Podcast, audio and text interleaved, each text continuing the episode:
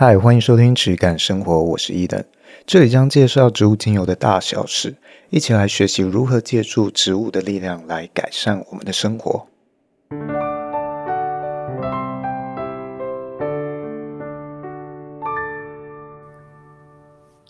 Hello，大家好，呃，今天一样邀请到助理主持轩跟大家打个招呼。Hello，大家好。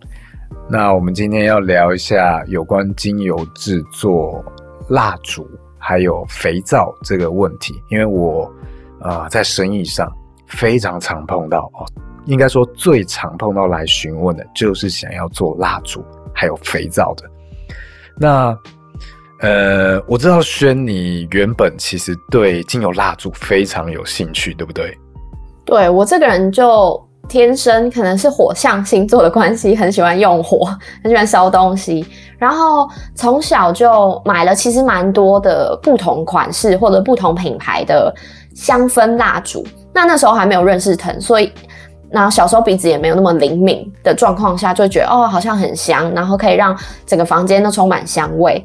但是后来年纪也到了，鼻子越来越挑剔，然后就会越闻越觉得不对，它的。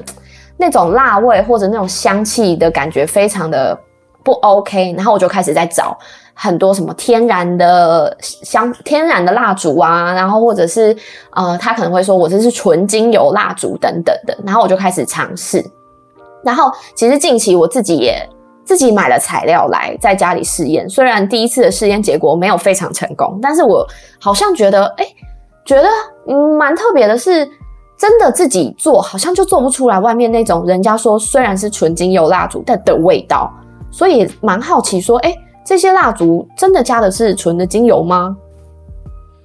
哦，这个部分真的是很多可以讲，像呃，现在有来问我想要做蜡烛啊，想要做呃肥皂，我都会先再三跟他确认他的需求啊、如果你想要做的是那种。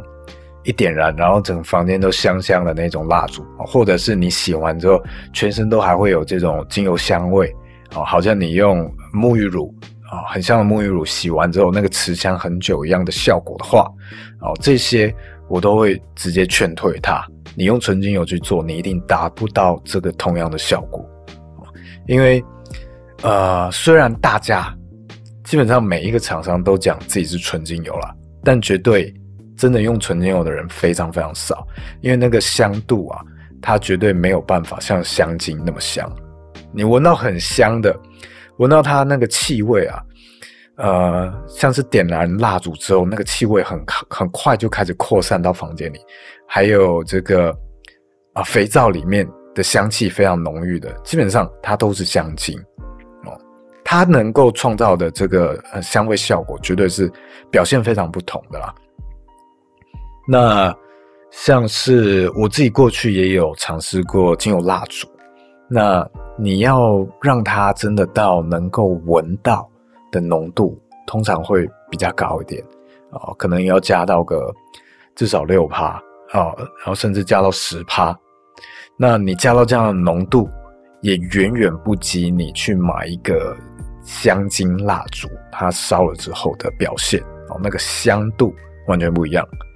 但是如果你是要追求一些，嗯，你的，你觉得闻了舒不舒服哦，或者你本身比较敏感的人哦，你对于这种化学气味、不自然的滋味，你你会反应很大的人，那你绝对是会选择更高品质的来源会更好一些。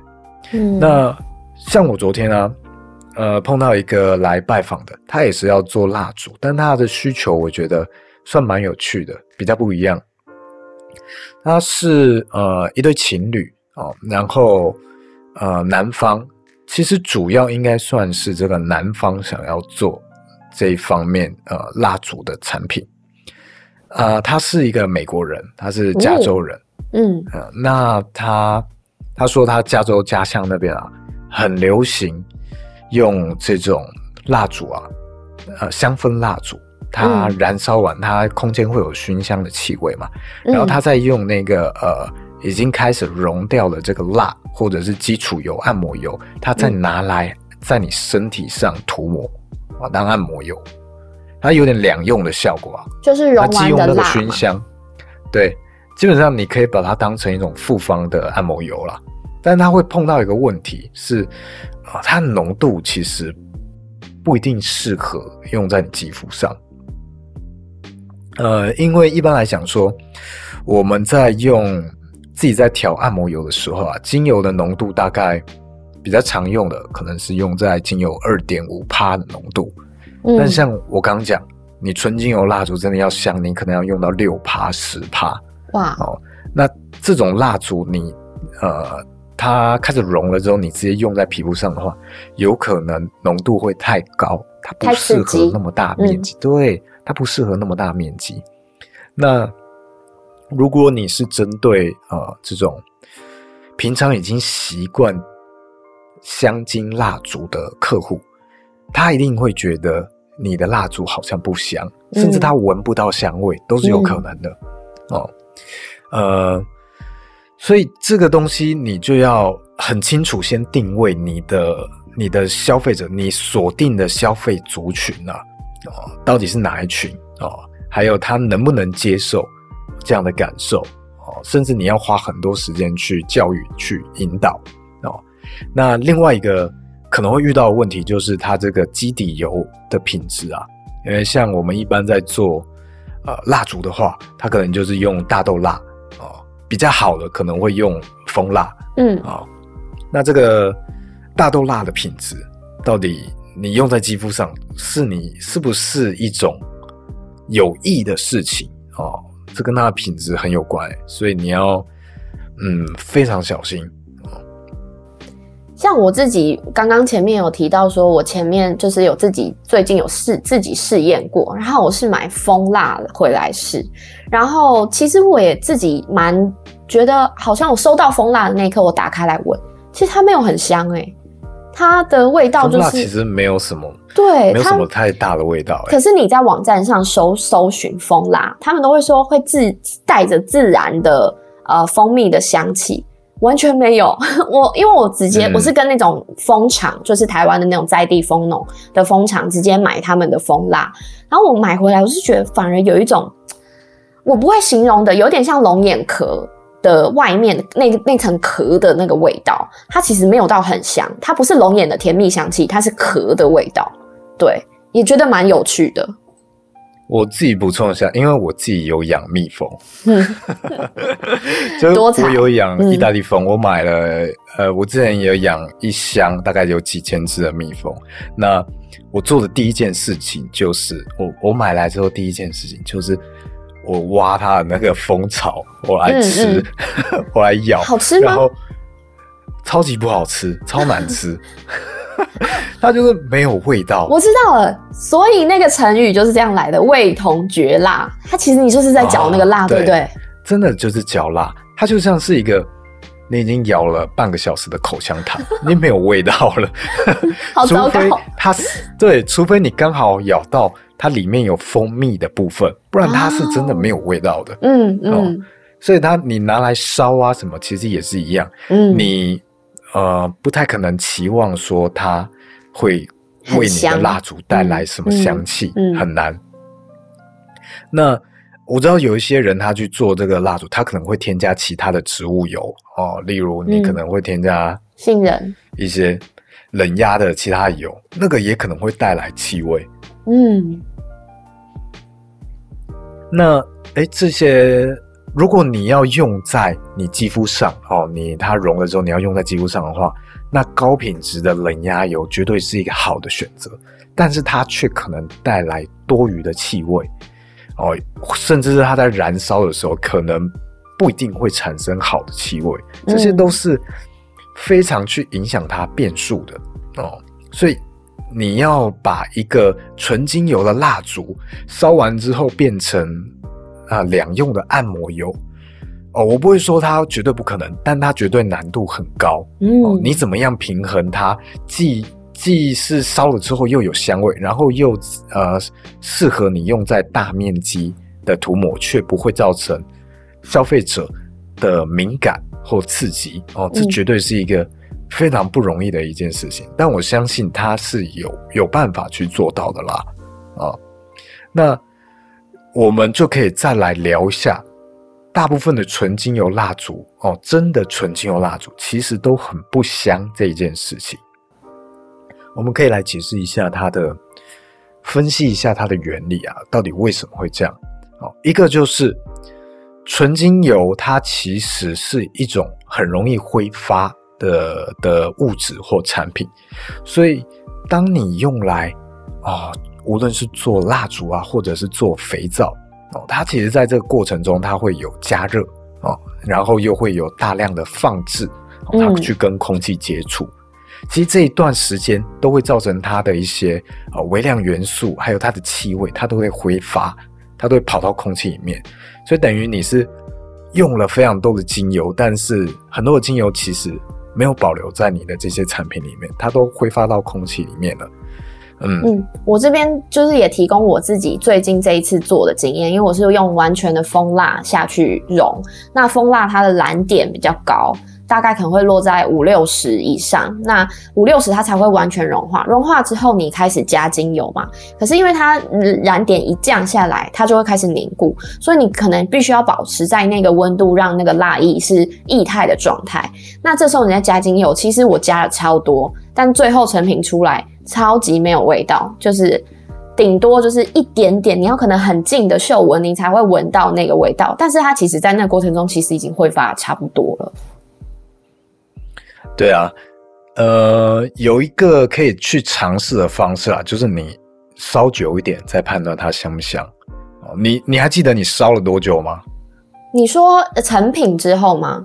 对，成品之后，我其实这一罐已经烧到底了。我这个礼拜烧到底了。对，我上一个礼拜自己上个礼拜周末做的，然后这个礼拜昨天就已经把它烧到底了。然后，呃，我自己现在在闻的感觉就是，呃，精油有帮助它。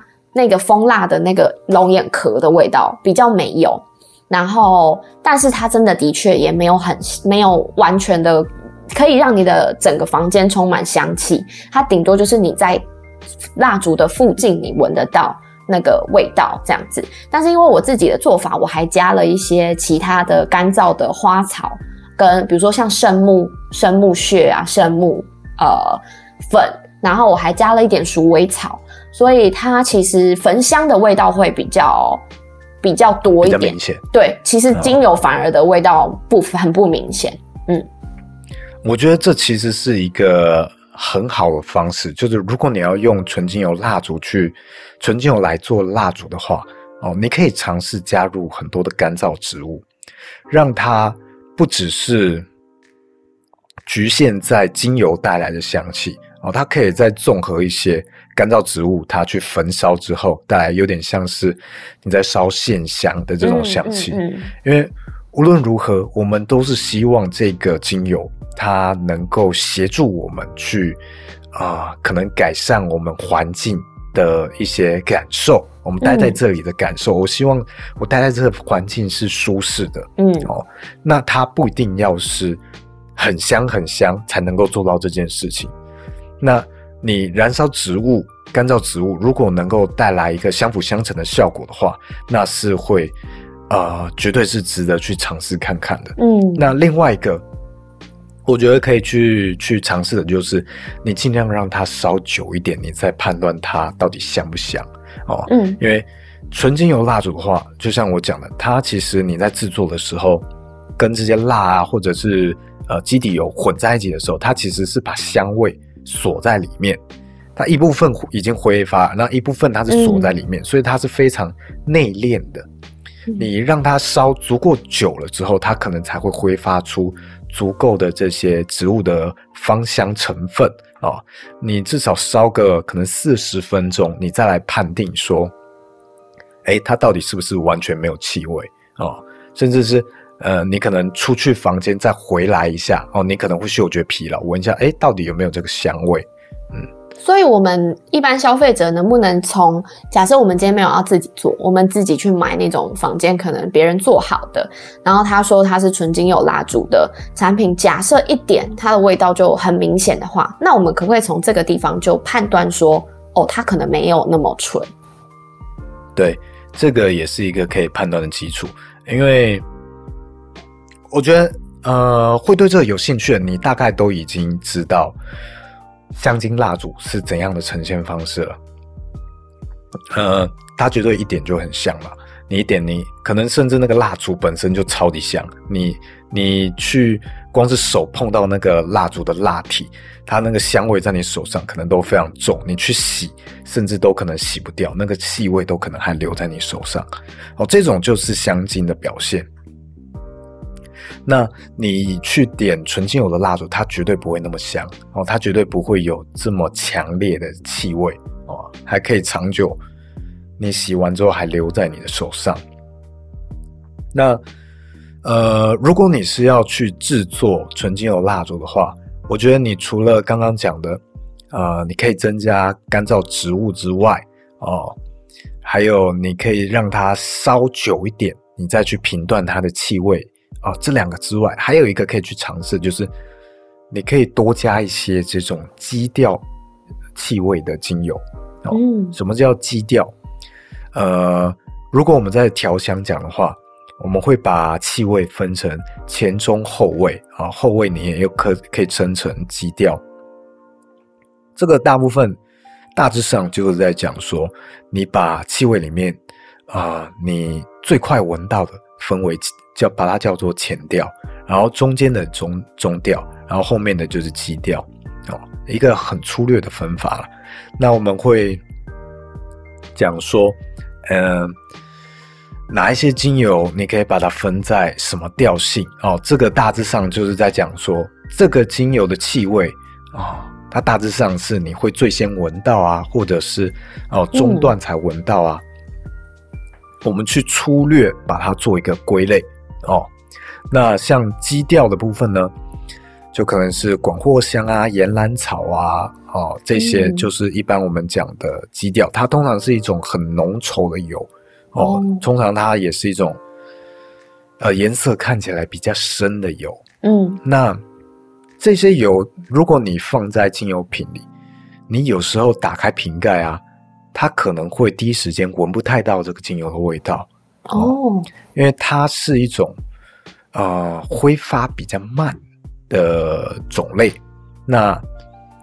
呃，同时也就代表说，它传达到你的呃身体里面，这个气味传达到你身体里面，它的反应是比较慢的。嗯，那另外一个讲法啊啊、反过来说，也是它气味也会挥发的比较慢，它可以留存更久。嗯，那你跟其他的精油啊，再混在一起调配哦，调配成你的香水啊，或者是。呃，蜡烛气味的时候，它可以协助去稳定这些所有的气味，让它留存的更久。所以你可以多加一些，可能一般在调香水的时候啊，我自己我基调大概只会加个十到二十趴左右哦，比较少、嗯、啊。前调跟中调我可能会加个四十到六十趴哦，各加个四十到六十趴可能。这边是指那个假设我们今天做。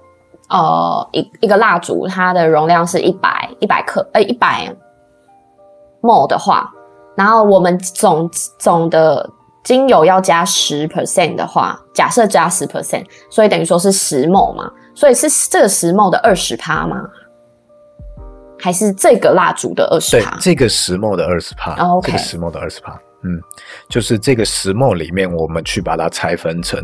如果我们做香水的话，有时候会把它拆分成说，我去估，先估算说我前调要用几帕，中调要占几帕，嗯，好，基调我要占几帕。哦、有一些人如果他是先去写谱，写这个配香配呃香水调配配方，嗯，哦的人，他有些是会先写这些的，嗯，那。呃，你如果要做蜡烛啊，或者肥皂，你就可以尝试去调高这个基调的比例，尽量让它多保留、嗯、多留存久一点哦。这是一种可以去尝试的方式。嗯、当然，这种方式跟你去加化学的定香剂哦、持香剂，嗯、效果绝对没有办法比。哦、那种绝对是你一加之后就超香。嗯，那你也可以用。一些其他的方式来辨识这个东西是不是香精哦。嗯，一个很简单的就是价格，你这个蜡烛卖多少钱哦？你卖一颗。我其实不太知道香精大概香精蜡烛大概卖多少钱呢？呃，我们讲坊间要讲有品牌的吗？如果假设是百货公司卖的那种，也差不多是一一大颗，可能两百 ml，然后到三百 ml 之间就要一两千块。可是那个我在想，是因为品品牌的关系，他们就是大品牌的香氛品牌，所以会是卖这样的价钱。那以我自己的经验，我买。呃，目前我自己买下来最中意的一家，它是一个小店啦，就是那种小店在卖的，他自己做的。那它也是类似类似像焚香的那种概念，是有融合干燥植物进去的。那目前这个这一款是这一个这个厂牌，我闻起来是最最。最靠近天然的，它的香味不会很重，然后焚香的气味也蛮浓厚的，因为大部分都是焚香的气味。它的呃上层会加很多干燥植物，那你在烧的时候就会烧到那些干燥植物，所以你的房间充满的其实是比较多是干燥植物的香。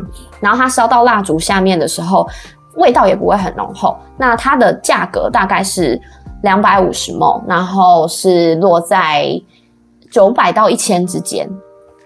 然后可能加的比较多植物的，或加的容量呃精油成分比较多的，就稍微可能会到一千二到一千五之间一颗这样子。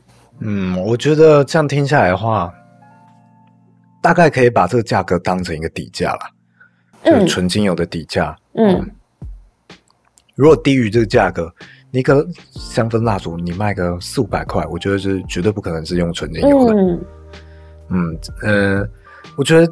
九百一千，他都很勉强嘞。就是你自己做个小生意哦，你把利润压低的话是啊、呃，可能有有机会可以做的。但是这东西你做不大了，它的利润真的很少。你用纯精油做的话，那嗯呃，你要用这种两千块上下的价格，我觉得它可能会比较有机会哦，撑起这个纯精油。原料的的结构、成本结构，嗯，但是绝对不会说你买两千块的蜡烛，它就不可能是香精哦，绝对也是有可能，而且可能性非常大的，非常大。我只能说，呃，我只能说，呃，你低于这个底价啊，可能大概九百一千，它是纯净的油的比例哦，或者机会，绝对非常非常非常的低哦，嗯。这种你就可以先第一时间删掉了哦。那另外一种辨别方式，呃，就是这个非常简单，就是这个东西它标榜的内容物，它的气味是不是天然的？它是不是一种植物？哦，例如你看到说它用了一种皮革味哦，糖果味什么，这些绝对。不会是纯精油 会应该有的气味，所以就是看起来就是很明显是化合的东西嘛，才有办法产生。很明显就是化合，呃，才会产生的气味。所以这些东西你要找纯精油，哦，是应该是不可能啦，纯精油应该是不会这样标啦，哦，所以这种标示方式你也可以去把它删删除掉、删去掉。嗯，哦，我觉得可以跳回来讲一下纯精油蜡烛跟这个。香精蜡烛，你在使用上到底有什么差异？嗯，因为可能有些人会觉得说，哎、欸，既然它也不会不健康，然后我觉得香，是不是也没什么差？我去用这种香精蜡烛也没什么差。嗯，我是觉得说，它某种程度上，嗯、呃，也会给予你引导你想象啊。哦这个气味，它会带给你某一种想象。哦，如果这种想象对你有帮助的话，哦，它在这种层面上是能给予一定的好处的。嗯，这就很像是啊、呃，大部分的香水啊、呃，它其实大部分的香水呃用到的香精也非常多，但它可能可以带给你某一种画面、某一种想象。嗯嗯嗯哦，如果这种想象能够帮你。解决掉你的某种情绪困扰哦，或者改善你的情绪的话，它是有这一方面的好处的，哦、的确是有，嗯，但是它会遇到另外一个问题是，这个东西当它不是应该说它离自然已经太远的时候，你的身体其实会啊、呃、没有办法很好的去处理掉这个东西，就好像是。呃，我们讲纯精油的蜡烛，很像是你在吃一个呃未加工的食物，或者加工很少的食物。那这些香精啊，或者是呃我们化学的香氛啊，它就有点像是零食啊，它的加工已经非常多，哦嗯嗯嗯、它离这个原型食物非常远了。嗯嗯嗯。那它给你的感官刺激都是非常激烈。哦，你你会觉得它味觉上的刺激呀、啊、什么的都非常好、嗯、哦，它一样会给你这种情绪上的安慰哦。嗯，例如我今天心情很差，哇，我吃了洋芋片，嗯、哇，我情绪 很开心，嗯、我被满足了我的味蕾。但它提供的这种好处是非常短暂的，哦嗯、而且它会有其他这种营养成分啊什么的，其实你在身体上是不好去做。转化的啊，它不好成为你的身体的营养。嗯、那这种香精啊，就好像是比之于零食，就好像是啊，你嗅觉方面的零食一样。嗯啊，你长久下来，我相信它可能是会有一些负负担的啦。嗯，我觉得，我觉得我们每一集都用食物来比喻，其实真的蛮好理解，就是这些东西跟我们的关系是什么。嗯，我们已经变成我们固定的比喻方式了。对，我们比喻方式就完全是果汁啊，然后零食啊这些的。嗯，啊，因为这个就是，也就是一种很自然的东西啦。嗯，其实它每一种自然的呈现方式都会是差不多。例如像这个茶茶叶，我最近就喜欢用这个茶叶来比喻。嗯，因为我前阵子去那个南投。买茶叶，那他就有介绍说，哦，他们每一批的茶，其实表现差异都很大，因为每、哦、每一个季节哈，嗯、每每一年它的环境状况，嗯，土壤状况都不一样，嗯，所以他们只能够依靠他们制茶师傅的技术去少量微调，弥补这个每一批之间的差距，嗯、但这个差距绝对还是存在的。这就很像是纯精油，嗯，每一批绝对不一样，对。所以如果你闻到这个这个品牌它的气味啊，它的商品啊，每一批表现都一模一样哦，那这个会是有点问题的。它可能有经过某种的标准化的程序哦，它可能跟这种纯粹百分之百纯的状态已经离得蛮远了哦，甚至是这个。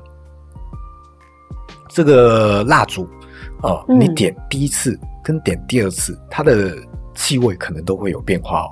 哦，纯精油的话是很容易会变化的，它不同的时间哦，它跟空气接触不同的时间，或者这个精油放久一点，它的气味其实都一直在改变的。嗯，所以在改变的才会是一个自然精油。啊，自然的精油呈现的一种正常的状态。嗯，它的气味如果一直都不变哦，你第一天买，然后点的这个气味啊，跟你放了三个月之后再点，它气味都表现的一样，非常一致。哦，甚至是你点的一开始跟你烧一个小时之后，它表现出来气味也可能会不一样哦。嗯，这些都是最自然的的状态。如果它一直保持一个很稳定的气味状态的话，那可能就会有一点问题。哦，对啊，这些就是你可以去做做参考的一些依据啦。所以我会觉得说，你要做蜡烛哦，真的是不容易，但它绝对会有它它的价值所在。因为这样听起来感觉是。真的就是从价格好像会直接反映，因为我们如果从原料的角度来思考的话，我做蜡烛需要蜂，呃，假设是蜂蜡或者是大豆蜡，那这个就是一个品质的考验。然后再来是你精油的选择，跟你可能基底会有些人会有一些调和的调和的油，比如说橄榄油或者是呃甜杏仁油等等的，那这些又是又是一个选择。然后这些东西融合在一起，它的。所费，然后如果我们再考量到精油的比例的多寡，如果我要做的越越让人家可以直接嗅闻到，就是打开可能就有味道的话，那我加的比例一定要非常非常高。那非常高，如果我就都用纯精油的话，那那一颗蜡烛真的会非常贵。对，没错。所以其实那个钱可以很直接的反映到它的就是商品里面用到了什么材料，这样子。绝对是，而且你如果是自己在虾皮啊什么卖，可能还好。但如果你要考虑到你要做成一个品牌的话，它可能会有这个通路的成本哦。例如你要去嗯，嗯去成品卖的话，嗯、哦，成品它、嗯、它的价格是你要用。六折的价格卖给他们，六，所以你定价一千块的东西，这是商业机密吗？这其实很多人都知道，因为很多人都会走成品那个通路，oh. 所以我觉得这已经不算机密了。呃，而且我知道不一定是正确的啦。所以一千块的东西，你走通路，你搞不好你要卖卖六折给他哦。你碰到其他你要做，oh. 你要做找经销商帮你卖的话，也会碰到类似的问题。哦，六折是、嗯、也是很常见的，甚至你要给到五折哦，都有可能。那这种时候你，你哇，你的定价一定就要更高哦。如果你一千块的蜡烛，嗯、我假设你可能利润，呃，你的成本可能压在三百块、四百块，我觉得你还活得下去，你还有办法小赚。但如果你要走通路开始做的话，这个价格绝对撑不起来哦。嗯，这些都是你规模化之后绝对要考虑到的，所以我才会说，一个很大的品牌，它要做纯精油、纯粹的品质，绝对是非常非常困难，而且，嗯，呃，非常少见的。你做到这么大规模，还能够维持它一百帕的纯度，绝对是非常非常少见的一件事情。嗯，因为它在这个，呃，它的商业逻辑上啊，很难够支撑。嗯，那刚刚呃有提到肥皂，肥皂，哎，肥皂，我觉得它就它遇到问题跟这个精油蜡烛你要拿来做按摩哦是一样一样的问题，它会碰到说，呃，你要你要让它带有香气的话，你要加非常多的精油，你要提高它的浓度，它香气才明显。嗯，但就会碰到说，哎，它浓度够了，香气够了。但你要用在身体上，它这个浓度可能太高，太刺激了，哎，它有可能会刺激，嗯、这就是一个两难。所以我觉得，反而肥皂它要做香氛蜡烛、嗯、精油蜡烛的难度，我觉得还更高，更高。嗯嗯，对吧？所以啊，你如果有很好的精油，我觉得你要 你要熏香的话，你你可以先。还是直接用扩香仪，对，扩香仪熏香机，我觉得这个效率更好，CP 值更高。嗯、哦，如果你要用在盥洗用品，你直接在你的沐浴乳里面滴个一滴，哦，滴个两滴，嗯、哦，你甚至你挤、嗯、每次洗澡的时候挤一坨出来，然后再滴个一滴精油，哦，进去拉一拉再用，这些 CP 值绝对高很多，嗯、而且绝对会有更好的气味表现。嗯。应该说也更不浪费啦，因为我们毕竟都是自己花钱买来的东西，我们要把它用得更好一点。那如果我们把它加到蜡烛、加到肥皂里面，好像就会更有点有点可惜，会有点可惜的感觉，会浪费掉了。对，它有点像是呃蜡烛还有肥皂，它有点像是一种能量效率转化非常低的方式。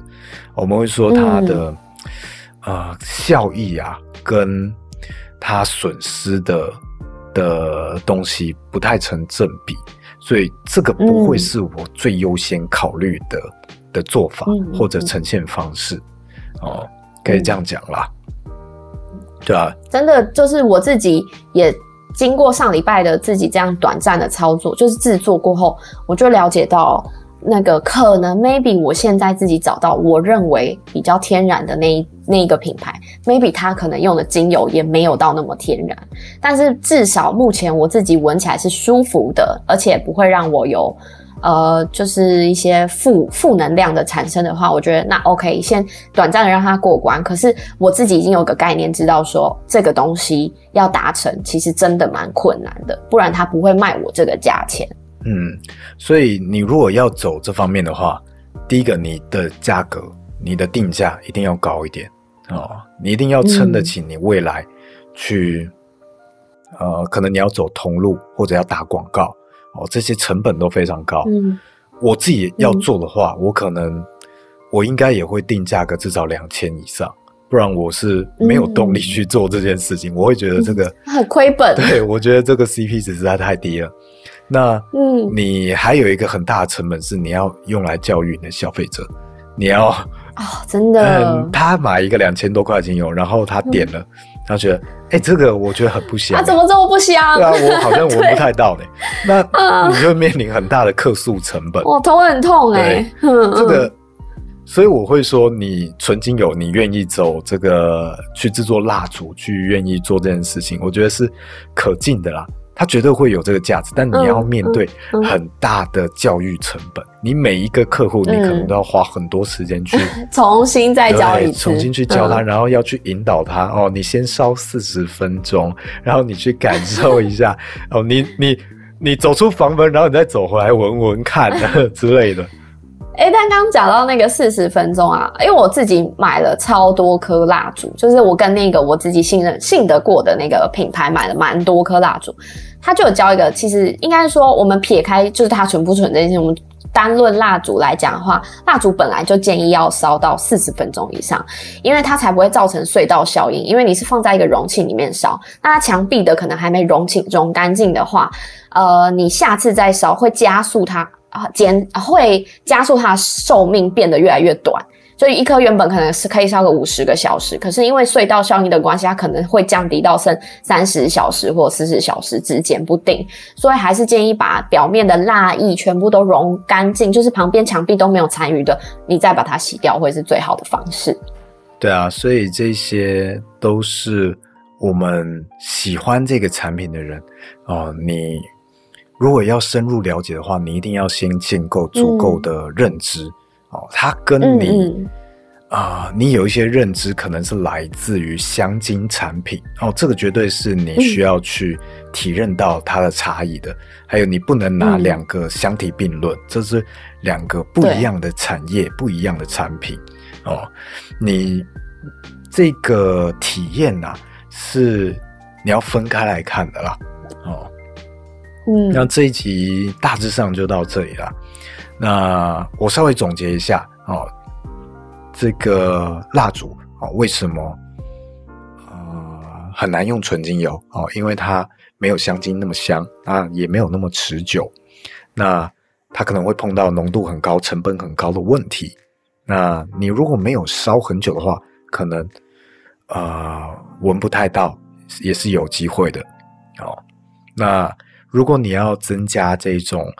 纯精油蜡烛的体验的话，你可以尝试加干燥的植物啊、增加一点这种啊、焚香烧香的体验在其中，或者加更多的基调的精油。那怎么样辨识是不是纯精油蜡烛啊？有几个比较简单的方式，一个是价格，价格呃一颗。很便宜，几百块的哦，你可能要先删掉，它是纯精油蜡烛的几率不是很高哦。那但也不是说你买两三千块蜡烛，它就是它就是有很高的几率是纯精油蜡烛哦，也不是这样的。但是可以说，呃，它如果你点了，它就非常香哦，那它有很高几率它用到了香精在里面。嗯，那另外一个很简单的就是它的标示的内容物哦。它如果讲了它的香气有皮革啊、什么糖果啊之类的，嗯、这些不是啊、呃、天然植物的成分，那它非常非常高的几率它是香精啊、哦，它有用到香精。好、嗯哦，那还有一个就是它的香气，纯精油。天然植物的气味，它是随时在变化的，所以你啊、点了啊、它的气味都会有改变，它不会非常固定啊、有同样香度同样的感受啊，都是会变化的。以上大概就是这一次的分享啊。如果有任何问题的话，记得留言给我，那也给我一个五星好评作为鼓励。那没有订阅的，记得订阅才会收到我们更新的通知。我们固定每个周末会来做更新。嗯、那这一集就到这里啊，也谢谢轩陪我录这一集。谢谢大家，大家拜拜，拜拜。